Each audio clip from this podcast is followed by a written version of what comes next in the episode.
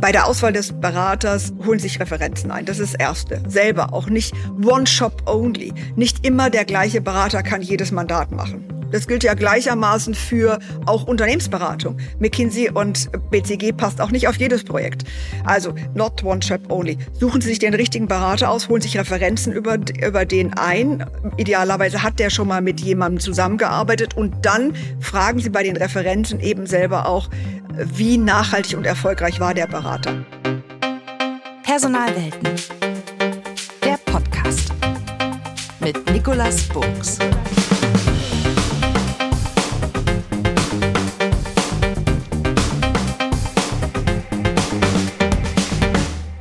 Herzlich willkommen zu einer neuen Episode von Personalwelten, unterstützt von Fraser Jones, die führende national und international auf HR spezialisierte Executive Search und Recruitment Beratung. Ohne Direktansprache geht mittlerweile im Recruiting fast gar nichts mehr, und zwar nicht nur bei der Besetzung von Top-Positionen. Dann kommen oft Headhunter ins Spiel. Das sind Personalberatungen, die auf die Besetzung von Fach- und Führungspositionen spezialisiert sind. Executive und Professional Search heißt das auf Englisch. Und genau darüber sprechen wir heute, und zwar mit jemandem, der Unternehmen genau in diesem nicht immer wirklich leicht zu durchschauenden Bereich unterstützt. Was ist ein guter Personalberater? Oder was ist ein toller Headhunter? Wie finde ich ihn? Was kostet der? Was kann ich für das viele Geld, was ich ihm vielleicht zahle, was kann ich da erwarten? Wie steuere ich den denn überhaupt? Kann man auch internationale Headhunter in Deutschland einsetzen? Alles Fragen, die mega spannend sind und die ganz viele HRler bewegt. Und umso mehr freue ich mich, dass ich eine absolute Expertin in diesem Bereich hier begrüßen darf. Herzlich willkommen, Karin Siegle-Quarnström. Schön, dass du da bist, Karin. Hallo. Hallo. Vielen Dank für die Einladung, Nick. Ja, wenn man deine Tätigkeiten liest, dann ist man beeindruckt. Jahrelange Erfahrung im Top-Management-Beratung. A.T. Kearney steht da, Partnerin bei Egon Zehnder International warst du und immer der Schwerpunkt Suche, Auswahl und Evaluierung von Top-Executives, also Top-Führungspersönlichkeiten, Beiräte, Aufsichtsräte und so weiter. Und neben ganz vielen anderen tollen Dingen, die du machst, die kann man dann in den Show Notes alle nachlesen, bist du heute als unabhängige Beraterin unterwegs, die nämlich Unternehmer, Inhaber, Führungskräfte in allen strategischen Personalthemen berät und auch bei organisatorischen Herausforderungen hilft. Und eine davon ist genau das Thema, die richtige Personalberatung, den richtigen Headhunter auszuwählen, wenn es mal hakelig, wenn es mal schwierig ist, eine tolle Position zu besetzen. Klar, du berätst auch Führungskräfte, aber wir wollen mal heute darüber sprechen, wie das so ist mit den Personalberatungen und den Headhuntern. Und was ich mega spannend finde, ist, wenn man selber mal eine aus dieser Zunft war, dann muss es ja irgendwelche Beweggründe gegeben haben, warum man sagt, jetzt helfe ich mal Unternehmen, aus dieser Welt, aus der ich ja komme, die richtigen Partner auszusuchen. Was war denn das, was damals so den Auslöser gegeben hat? Es ist mehr oder weniger ein Zufall geschuldet, vielleicht auch ein bisschen mit einer Motivation meines Mannes, der selber Executive, also CEO von einer Reihe von Unternehmen war und der immer sagte, so jemand wie dich an der Seite hätte ich immer gerne als unabhängiger Berater gehabt, weil den richtigen Berater auszuwählen ist wahnsinnig schwierig und den dann zu steuern. Nun ist das ja so eine Sache. Da hat ein Unternehmer oder eine Unternehmerin das Thema, die hat eine wahnsinnig wichtige Position zu besetzen und sagt, äh, Stellenanzeigen und alles funktioniert nicht. Ich kenne auch keine richtigen Leute, die dafür in Frage kommen. Und jetzt kommt sie zu dir und sagt, Mensch, Karin, äh, sag mir mal, äh, welcher Berater, welches Beratungsunternehmen, welche Person, welche Persönlichkeit kann mir denn helfen, als Headhunter meiner Wahl dieses Projekt für mich zu machen. Wie gehst du dann vor? Also welche Fragen stellst du dieser Person dann? Was musst du wissen, um dann wirklich eine gute Beratung für am Ende dann die richtige Beratung machen zu können? Mhm. Also ich glaube, als erstes Mal ist einen guten Kontakt zu dieser Person als zunächst einmal aufzubauen und zu verstehen, was ist das denn für ein potenziell neuer Klient. In meinem Fall, ich werde eigentlich immer nur von einem Unternehmen zum nächsten mitgenommen, von einem Aufsichtsrat zum nächsten. Ich komme da hinterher vielleicht nochmal drauf, um das zu erklären, warum, was ich da eigentlich genau tue. Aber die, die Person, den, den, den, den sag mal, den Gesellschafter gut zu verstehen, die Unternehmenssituation, die Strategie, das Unternehmen als solches gut zu verstehen, den Markt und was auch, wo auch immer die sich entwickeln wollen, das gut zu verstehen.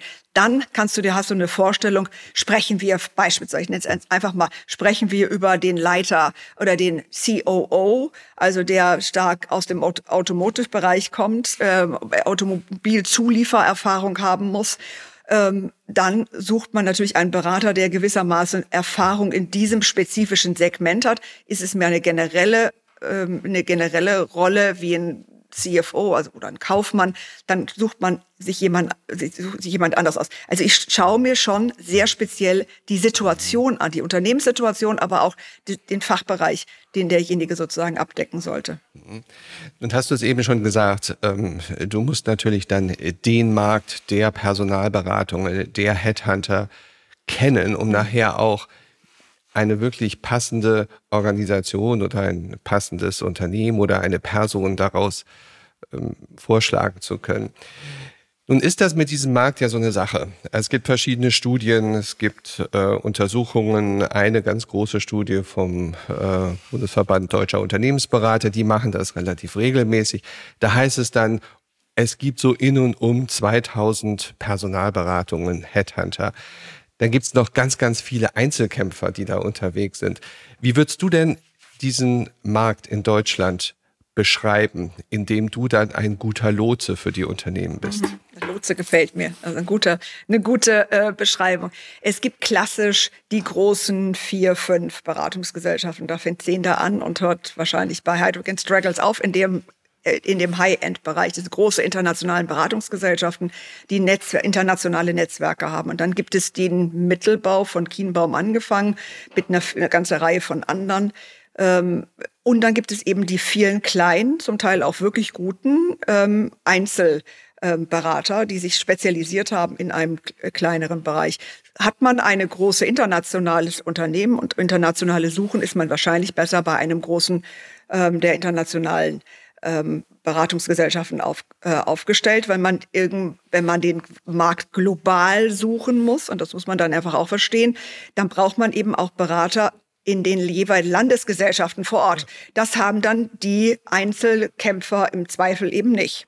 Die haben dann Netzwerkpartner, aber diese Netzwerkpartner haben im Zweifel nicht den, die Research-Kapazität und insofern ist man bei einer der großen Beratungsgesellschaften dabei besser aufgestellt. Mhm.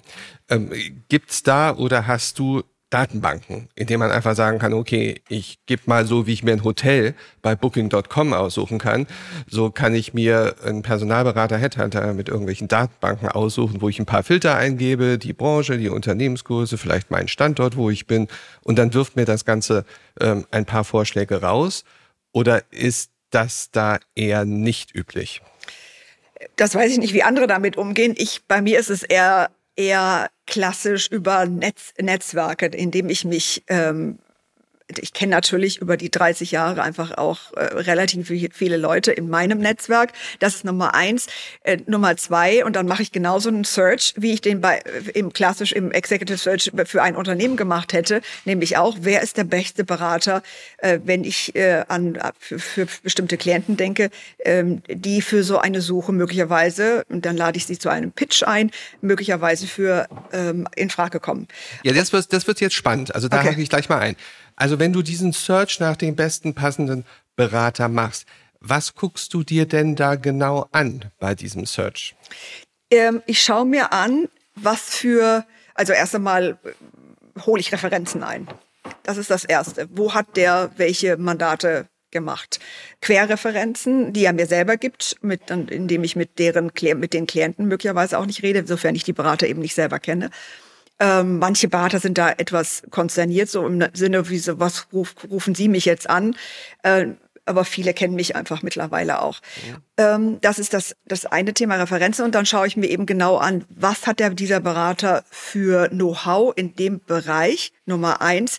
Wie viel ähm, Kapazität hat er überhaupt? Hat er überhaupt Kapazität, ein weiteres Mandat zu haben? Zu haben? Und das, äh, da mache ich doch ein bisschen ähm, Druckbelastung, um das, ähm, weil ich werde dann hinterher, ähm, dann ich kann dir gleich noch mal erklären, was ich im, im Prozess hinterher mit den Beratern eben auch mache. Die müssen da auch ein bisschen mit mir was aushalten können an an an an, an Follow-up. Das wollte ich nämlich sagen. Also wir wollen ja. jetzt mal ein bisschen hören, was das heißt, bei ja. Karin unter Druckbelastung irgendwas zu machen. Druckbelastung heißt, dass ich regelmäßig auch bei denen Follow-up mache in dem Suchen, wenn es dann, dann hinterher ein, äh, ein Mandat gegeben hat. Also ich steige da schon relativ tief in die Suche dann auch mit ein. Aber was ich im Vorfeld, Niklas, weil, weil du dann mich danach fragst, ist, was noch ein weiteres Kriterium ist, ist, ähm, welche, man, welche Unternehmen, wenn wir einfach an Zielfirmen dann hintergehen, wenn wir in Suchstrategien gehen, wenn wir das Suchfeld uns abgrenzen, welche Unternehmen sind eigentlich auch für dieses Unternehmen, für diese Personalberatung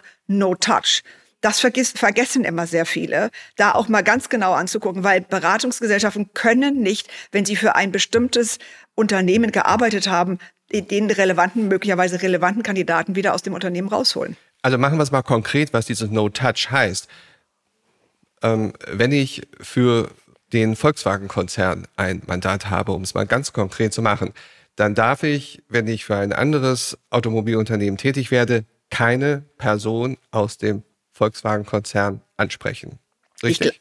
Ich, ich, also das wäre, glaube ich, das wird keine einzige Personalberatung wird dir dieses äh, dieses äh, No Touch äh, in der breiten Form so geben, weil wenn du ein Mandat machst für den Volkswagen Konzern, kannst du den ganzen Volkswagen Konzern nicht blocken, aber wenn du den Vorstandsvorsitzenden für den Volkswagen-Konzern, was jetzt mal sehr hypothetisch wäre, suchen würdest, dann müsstest du wahrscheinlich die Garantie geben, dass du die nächsten, nächsten zwei, drei Jahre bitte im nächsten Umfeld, im Vorstand und in der Top-Ebene niemanden ansprechen äh, dürftest. Also deswegen ist diese No-Touch-Regelung sehr genau und ich gucke mir das auch sehr genau bei den Personalberatern an. Welche No-Touch-Policy ähm, garantieren sie? Ähm, arbeitet ein Unternehmen, nennen jetzt mal einfach Egon Zehnder oder Russell Reynolds oder Spencer Stewart mit einem Unternehmen XY zusammen, nur ein einziges Mal, dann ist der Kandidat, den sie da reingebracht haben, no touch, für eigentlich auch für immer. Mhm. Den können Sie eigentlich auch nicht wieder rausholen. Es gibt bestimmte Gründe, wo, wenn Sie ihn wieder rausholen, wenn das Unternehmen verkauft wird oder der Vorgesetzte ist nicht mehr da oder dieses Unternehmen löst sich auf oder in schwierig, schwierigen wirtschaftlichen Verhältnissen, dann kann man so einen Kandidaten auch wieder rausholen. Das ist die No-Touch. Du sagst, ich gucke mir die Reputation an, ich gucke mir die Erfahrungen an, ich hole mir Referenzen ein. Was sind denn so zwei, drei Fragen, die du bei diesen Referenzeinholübungen gerne stellst? Ähm, wie erfolgreich war dieser Personalberater bei dem Klienten und wie haben die Kandidaten reüssiert? Ja, es ist ja nicht nur das erfolgreiche Schließen eines Mandats, also das Hiring des Mandates, sondern letztlich, wie erfolgreich war denn dieser Kandidat, dieser Kandidat in den nächsten, äh, in den nächsten folgenden Jahren? Und wenn der wenn die Kandidaten dann alle nach zwei Jahren wieder weg sind, dann fragt, man sich natürlich die Frage stellen, ist das so erfolgreich? Haben die das so reüssiert? Sind die in der Kultur angewachsen? Haben die das bewirkt, was sie eigentlich bewirken sollten? Wie gehst du denn um mit einer Situation, die keine ganz leichte ist? Das weiß ich aus der eigenen Erfahrung. Da wird gesagt oder gefragt von Unternehmen, ja, wir wollen gerne wissen, welche Mandate haben Sie gemacht. Wir wollen wissen, welche Referenzen können Sie uns geben. Und da gibt es ganz viele Kollegen, von denen ich weiß, dass die hier mit dem Verweis auf Vertraulichkeit zumachen. Das heißt, sie sagen, die können wir nicht geben. Wir können etwas sagen über Branchen, über Sektoren, über Funktionen. Aber die Vertraulichkeit gegenüber unseren Mandanten, die wir zugesagt haben, verbietet es uns, hier jetzt offene Informationen zu spielen. Ist das dann für dich in der Beratungsrolle ein K.O.-Kriterium für diese Beratung? Es, es also ich habe da großen Respekt vor, weil Vertraulichkeit gilt für mich gleichermaßen. Ich gehe auch sehr sensibel mit dem Themen um.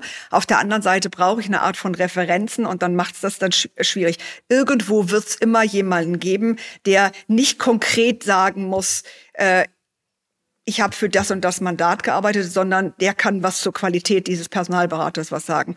Und das, je weiter man nach oben kommt, auf die Top-Ebene, desto leichter wird das auch. Man muss ja nicht über die über diese Suche sprechen. Also ich will, möchte nicht mit dem CEO oder mit dem Aufsichtsratsvorsitzenden über die Suche XY reden, sondern ich will einfach nur was zur Güte und Qualität des Personalberaters, was wissen über seine Suche, ähm, seine die die Qualität seiner Suche ähm, und dann letztlich was dazu hören, wie der wie die Kandidaten reüssiert haben.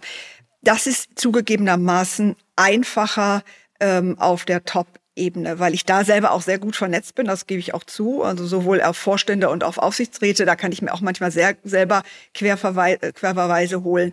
Ähm, wenn mir jemand nur sagt, ich arbeite für den Konzern Mars oder für den Bayersdorf oder wie auch immer den Konzern, dann kenne ich immer irgendwo jemanden, den ich auch selber mal fragen kann. Der normale Executive Search Prozess ist ja, nachdem wir sauber ausgearbeitet haben, ein ein, ein, ein Stellenprofil, ein Anforderungsprofil äh, zu entwickeln, ist ja, ich nenne mal Schlagworte. Es geht zuerst darum, zu identifizieren, passende, geeignete Kandidaten, die zu kontaktieren, dann aus den Interessenten die richtigen zu selektieren und sie dann vielleicht äh, hinterher ein bisschen auch zu motivieren, sich auf diese neue Position einzulassen. Wie kriegst du raus, ob dieser Prozess bei einer Beratung, die du möglicherweise empfehlen möchtest deinem Klienten, sauber durchgearbeitet wird, äh, was da genau passiert, wer da genau wie was macht? Oder ist das für dich auch eine Blackbox, wo du einzig und allein eigentlich vom Ergebnis herkommen musst und sagst, okay, wenn da ein richtiger Kandidat rausgekommen ist, der auch reüssiert, dann ist, machen die eigentlich einen guten Job. Um ehrlich zu sein, ähm, nicht. Also ich möchte, ich steige, wir sind ja immer noch in der Vorphase, bevor der Klient oder bevor sozusagen das Mandat vergeben worden ist.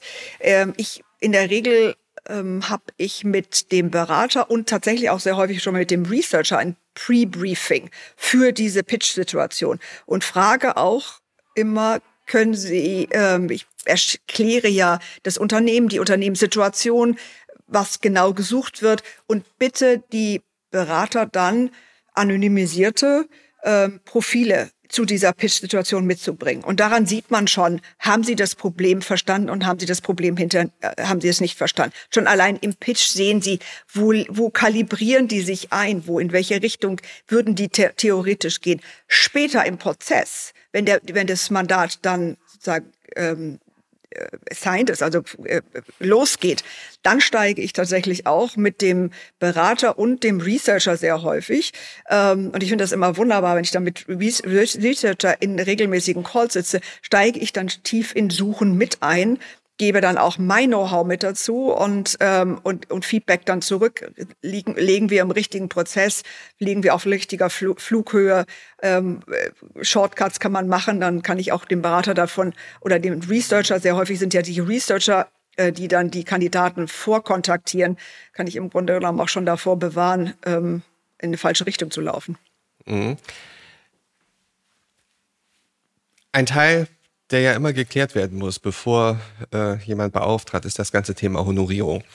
Und das ist ähm, ein, ein ganz, ganz großes Thema. Die Beträge sind dort auch äh, wirklich hoch und entsprechend ist auch die Bedeutung. Aber die Bedeutung passt nicht immer zur Transparenz, die in diesem Markt herrscht. Vielleicht kannst du da mal äh, ein paar Sätze drüber verlieren. Was kostet denn eigentlich eine Headhunting oder eine Personalberatungsleistung im Bereich Executive Search? Auch da kommt es wieder sehr stark drauf an. Ähm, meine ehemaligen Kollegen bei, bei Egon Zehnder ähm, arbeiten auf Festhonorar. Also üblicherweise kann man als Faustregel sagen, ein Drittel des Jahresgehaltes des Kandidaten wird als Beratungsfees berechnet. Das zahlt man üblicherweise über einen Prozess von, also bei, da muss man wieder unterscheiden bei, bei denen, die über Festhonorare ähm, arbeiten, die von, bei denen man von vornherein weiß, und da richtet sich nach der Komplexität einer Suche, dann wird das über vier Monate in der Regel verteilt. Bei den Beratern, die nicht auf Festhonorarbasis arbeiten, sondern einfach ein Drittel des Jahresgehaltes als Daumen-Rule nehmen, äh, da kann ich gleich nochmal was sagen, was die Vor- und Nachteile dazu sind. Ähm, die rechnen ab ein Drittel bei äh, Kickoff, ein Drittel, wenn die Kandidaten präsentiert werden und ein Drittel und zum Abschluss, ähm, wenn die Kandidaten unterschrieben haben. Also das sagen auch die ganzen Studien, die dazu veröffentlicht sind. Also die 60, 70 Prozent Arbeit nach dieser, ja, ich sag mal, drei Stufen oder äh, drei Phasen Regelung. Ähm, die Studien sagen auch, was die Höhe angeht, ja, du sagst es ein Drittel, das wäre 33 Prozent des Jahresgehalts. Die letzte Studie sagt, ich glaube im Schnitt ähm, sind es 25,6 Prozent, also es ist ungefähr ein Viertel. Das ist wahrscheinlich geschuldet möglichen Verhandlungen oder irgendwelchen Einkaufsabteilungen, die dann gesagt haben, okay, ein Drittel ist zu viel, ist ein bisschen mhm. weniger. Also in und um irgendwo ein Drittel und ein Viertel vom Jahresgehalt ist es. Eine ganz spannende Frage und da ist die Beraterin in die jetzt auch gefragt. Es gibt Unternehmen, die brummen dann auf ganz namhafte Beratung zu und erfahren dann, die haben Mindesthonorare. Also eine davon, von denen ich das selber weiß, ist ein ehemaliger Arbeitgeber. Die sagen, ich weiß nicht, unter 70.000 Honorar fangen wir eigentlich gar nicht erst an. Ist das üblich? Ist das verbreitet oder sind das Ausnahmen?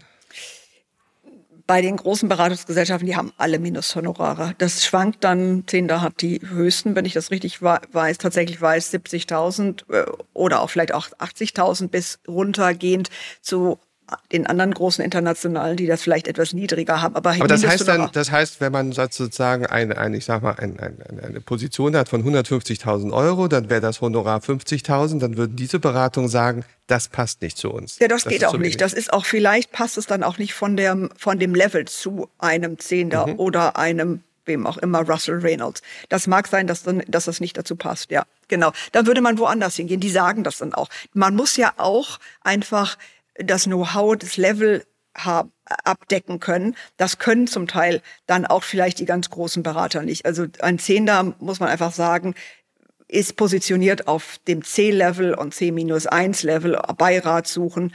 Ähm, und andere sind in, auf einem anderen Level äh, besetzt. Diese variable ähm, diese variable Vergütungsmethode mit dieser Eindrittelregelung. Das muss man sich immer im, muss man immer im Hinterkopf behalten. Ich bin kein großer, großer Freund von diesen äh, variablen ähm, Vergütungsmethoden für Personalberater, weil ich einfach möchte, dass der beste Kandidat und nicht der teuerste Kandidat ähm, zu meinem Klienten kommt. Und ins, insofern möchte ich auch im Vorfeld für meinen Klienten gerne wissen, was wird diese Suche am Ende des Tages kosten. Und äh, jeder, jeder Mensch ist dann und das kann man gar nicht verwerfen, ist motiviert, möglicherweise auch da den teuersten Kandidaten zu präsentieren. Und manchmal sind es auch wirklich junge, gute, äh, die noch nicht ganz so teuer sind, die vielleicht am letztlich zum Abschluss, zum Abschluss kommen. Mhm. Die würde jemand, der sehr intrinsisch motiviert, über Geld motiviert ist, möglicherweise gar nicht ähm, präsentieren wollen. Und Deswegen finde ich Festhonorare, ehrlich gesagt, die fairere, für beide Seiten eigentlich auch eine faire Lösung.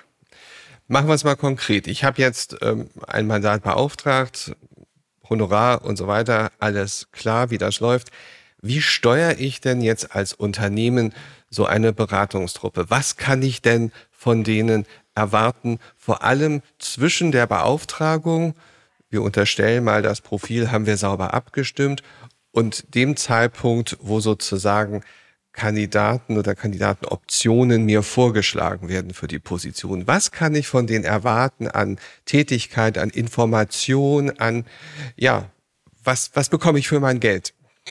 Die Schwierigkeit ist ja immer, die Berater zu steuern. Den, äh, man gibt da eigentlich, äh, das ist im Grunde genommen für viele ja eine Blackbox. Die geben dann das Mandat ab, Anforderungsprofil ist geschrieben und so wie wir das vor 30 Jahren gesagt haben, ähm, ich kann mich noch gut an die Zeit erinnern, wo wir dann gesagt haben, jetzt hören Sie erstmal sechs Wochen nichts von uns, jetzt arbeiten wir erst einmal und dann melden wir uns wieder, die Zeiten sind vorbei. Heute ist der, sind die Prozesse so viel schneller geworden. Im Grunde genommen nach 14 Tagen können Sie, 14 Tage, drei Wochen kann man im Grunde genommen schon von dem, ähm, von dem äh, Berater erwarten, dass er die ersten Profile, äh, theoretische Profile dem Klienten zeigt die wenigsten Klienten steigen so tief in diese Suchen ein.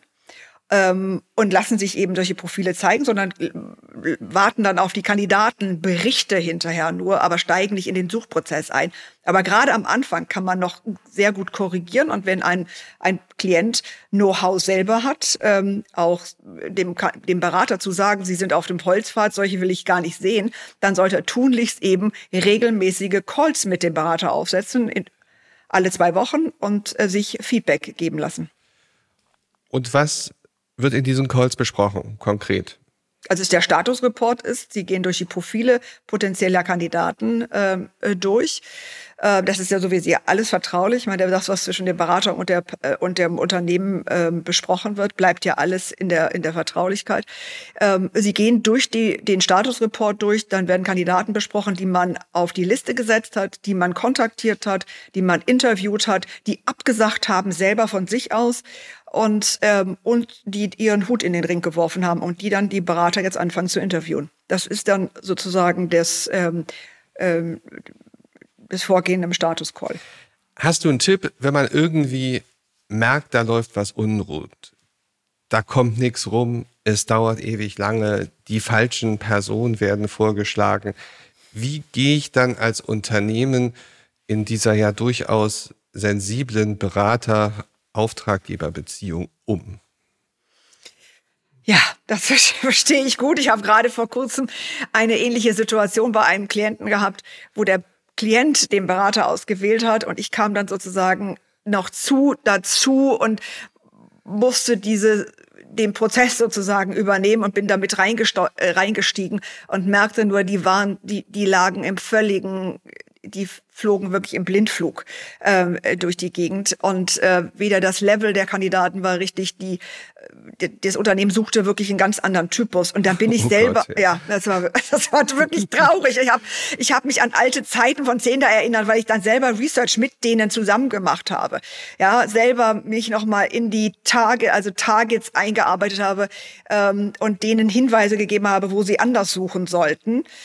Das war eine sehr mühselige Suche das schließt man möglichst im Vorfeld schon aus. Also so, aber das wäre dann, wenn du eben niemanden da hast, der das von der anderen Seite her kennt, kannst du nur als, ähm, als Klient äh, von vornherein sagen, sagen Sie mir bitte mal die Zielfirmen, wo wollen Sie denn gucken, welche Unternehmen sprechen Sie an, was für ein Level ist das, schicken Sie mir mal nach den ersten 14 Tagen, drei Wochen mal die ersten Profile, entsprechen die überhaupt meiner Vorstellung? Sind das, ich nenne das jetzt mal, wie wir, wie wir das, äh, Nick, du kennst das, ähm, nennen, äh, lauter Jobseeker, die alle zwei Jahre gewechselt haben? Ähm, oder haben die wirklich einen guten, konsistenten, stringenten Lebenslauf? Das kannst du ja schon sehr viel beim Lebenslauf lesen, schon sehen. Ohne dass du den Kandidaten interviewt hast. Ja, ja. Also wie gesagt, schwierige Situation, da ist dann ganz viel Fingerspitzengefühl gefordert, aber auch eben Hemdsärmlichkeit, um das wieder sozusagen zu retten, dieses Projekt vernünftig dann aufzuspuren. Eine Sache, die immer wieder kommt, ist das Thema, wenn man hier in Deutschland unterwegs ist und äh, sucht und eine Personalberatung sich ausgucken will. Es gibt mittlerweile sehr, sehr viele, nicht nur ganz große, sondern auch mittlere und auch hochspezialisierte kleine internationale Truppen, die Deutschland entdeckt haben, auch aus dem Ausland heraus in Deutschland tätig werden. Hast du deine Meinung? Stichwort deutsche versus internationale Headhunter-Truppen.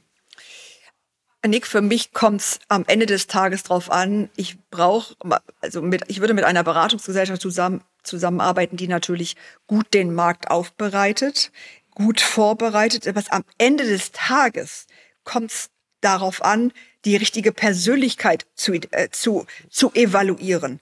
Und das ist die Stärke, die man haben muss. Ähm, ob das jeder, der jeder kann, der die deutsche Kultur vielleicht auch nicht so versteht, ähm, die das Umfeld, die Unternehmensumfelder nicht so nicht so versteht. Das, das kann ich nicht, vermag ich nicht zu beurteilen. Kommt sicherlich individuell ran, da, darauf an. Aber das ist ja letztlich das, der ausschlaggebende Punkt. Die ganze Research-Arbeit, die kann ja wo auch immer sein. Die kann auch in äh, outgesourced sein in, in Indien, was viele durchaus auch haben und das sehr erfolgreich und sehr professionell machen. Aber am Ende brauchst du einen Berater, der dir auch die richtigen Persönlichkeiten auswählt.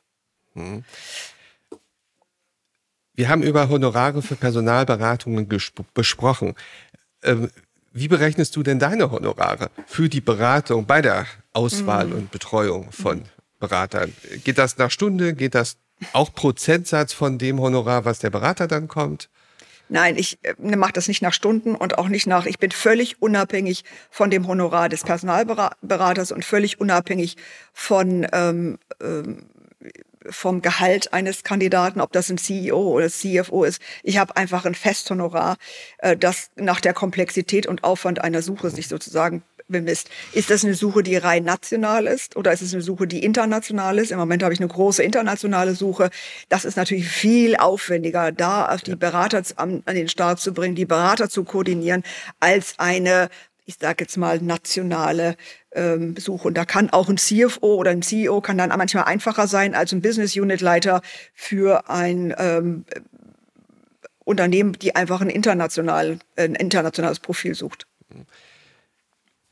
Hast du ein Gefühl dafür, in welche Richtung sich diese ganze Personalberatungs-Headhunting-Branche in Deutschland, in Europa entwickelt? Wird sie wettbewerbsintensiver? Wird es immer mehr äh, Headhunting-Leistung geben, die da nachgefragt wird? Wird es sich fragmentieren der Markt? Wird es immer mehr Spezialisten für bestimmte Funktionen und Branchen geben? Wird es immer internationaler werden? Wie schätzt du das ein? Gute Frage. Ich habe die häufiger diskutiert und diskutiere die natürlich auch mit meinen, mit meinen Counterparts in den, Berat, in den Beratungsgesellschaften. Ist es eigentlich eine Profession, die man auch in der Zukunft noch braucht. Weil viele Personal, äh, viele Unternehmen, das weißt du selber, haben ja mittlerweile eigene Recruiting. Ähm, Bereiche, die das sehr erfolgreich machen auf dem mittleren, ähm, mittleren Management-Level. Dazu braucht man heute sehr häufig fast schon keine Berater mehr, die wenn ich an die großen Unternehmen denke, die schon, also große Amerikaner, für die ich früher schon gearbeitet habe, die hatten schon vor 15, 20 Jahren ähm, eigene Executive Search Beratungsgesellschaften intern. Das war bei uns in Deutschland noch damals verpönt. Das hat, hat sich aber auch, der Markt hat sich in Deutschland auch sehr gewandelt. Ich glaube, dass es auf der Top Level-Ebene immer gute Berater geben wird. Und zwar diejenigen, die das Netzwerk haben, den Zugang haben und dann auch eben, und darin unterscheidet sich dann der gute von dem mittelguten Berater, die Fähigkeit haben, Menschen zu, äh, zu, zu beurteilen zu können, wirklich sich für Persönlichkeit, darum, darum kommt es letztlich an, Persönlichkeiten ähm, zu, zu, ähm, zu interessieren und die auch zu differenzieren und dann eine, eine, eine, eine Urteil zu geben. Also ich bin, äh, ich, ich denke, dass es wird immer einen Markt geben für kleine, schnelle äh, äh, U-Boote, die einfach äh, extrem agil sind, in spezifischen Branchen auch vielleicht sind. Also wenn ich an die IT-Branche denke, da wird es Spezialis Spezialisten geben.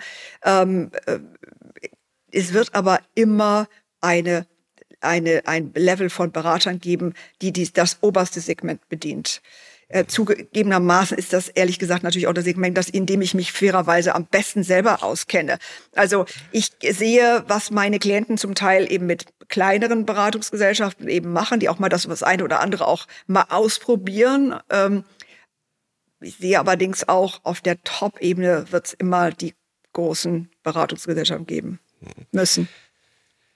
Kommen wir zum Ende mal zu einer, zu deiner zentralen Botschaft in Richtung Unternehmen, was das Thema Auswahl, Steuerung, Führung von Personalberatungen angeht. Was ist die Botschaft der Karin Siegleck-Farnström?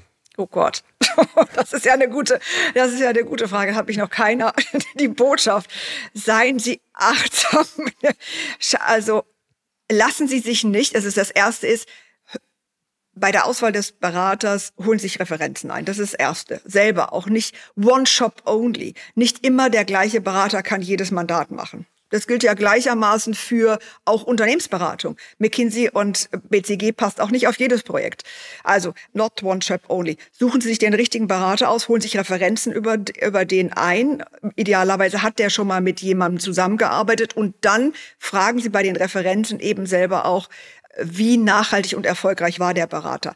Dann, das, das dritte ist, steigen Sie selber aktiv in eine Suche mit ein und überlassen Sie dem Berater nicht vier, acht, zwölf Wochen lang die Bahn und der sagt hinterhin, der Markt ist ausgesucht oder der Markt, im Markt findet sich was. Das ist völliger Quatsch. Da findet sich immer noch was Besseres, möglicherweise.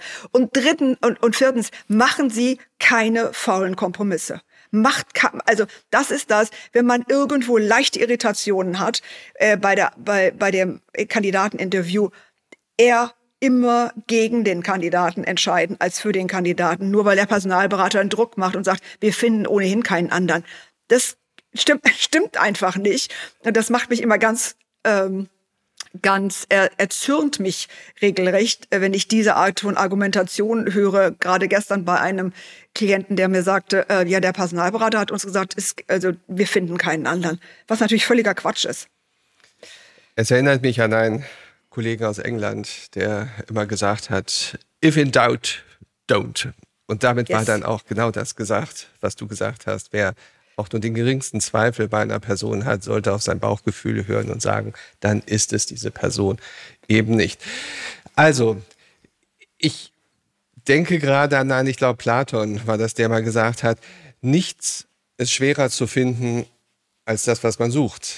Und liebe Karin, du hast uns viele Einblicke gegeben in dieses ja riesengroße Thema, was ähm, so, ich will nicht sagen intransparent, aber was so anspruchsvoll ist wie nur irgendwas, weil es geht um Menschen, es geht um vertrauensvolles Zusammenarbeiten, heraussuchen, finden, kommunizieren mit Menschen.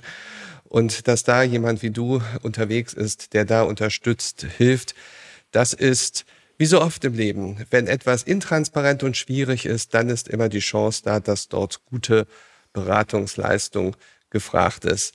Vielen Dank, dass du hier warst. Vielen Dank, Karin Siegler-Quanström. Sehr gerne, vielen Dank. Diese und alle anderen Episoden findet ihr auf der Website www.personalwelten.de und natürlich auf den üblichen Kanälen. Abonniert dort einfach damit ihr die nächsten Episoden nicht verpasst. Und es werden, das kann ich sagen, spannende Episoden sein. Für mich heißt es für jetzt, für heute, tschüss und bis zum nächsten Mal. Am Mikrofon war Nikolas Buchs.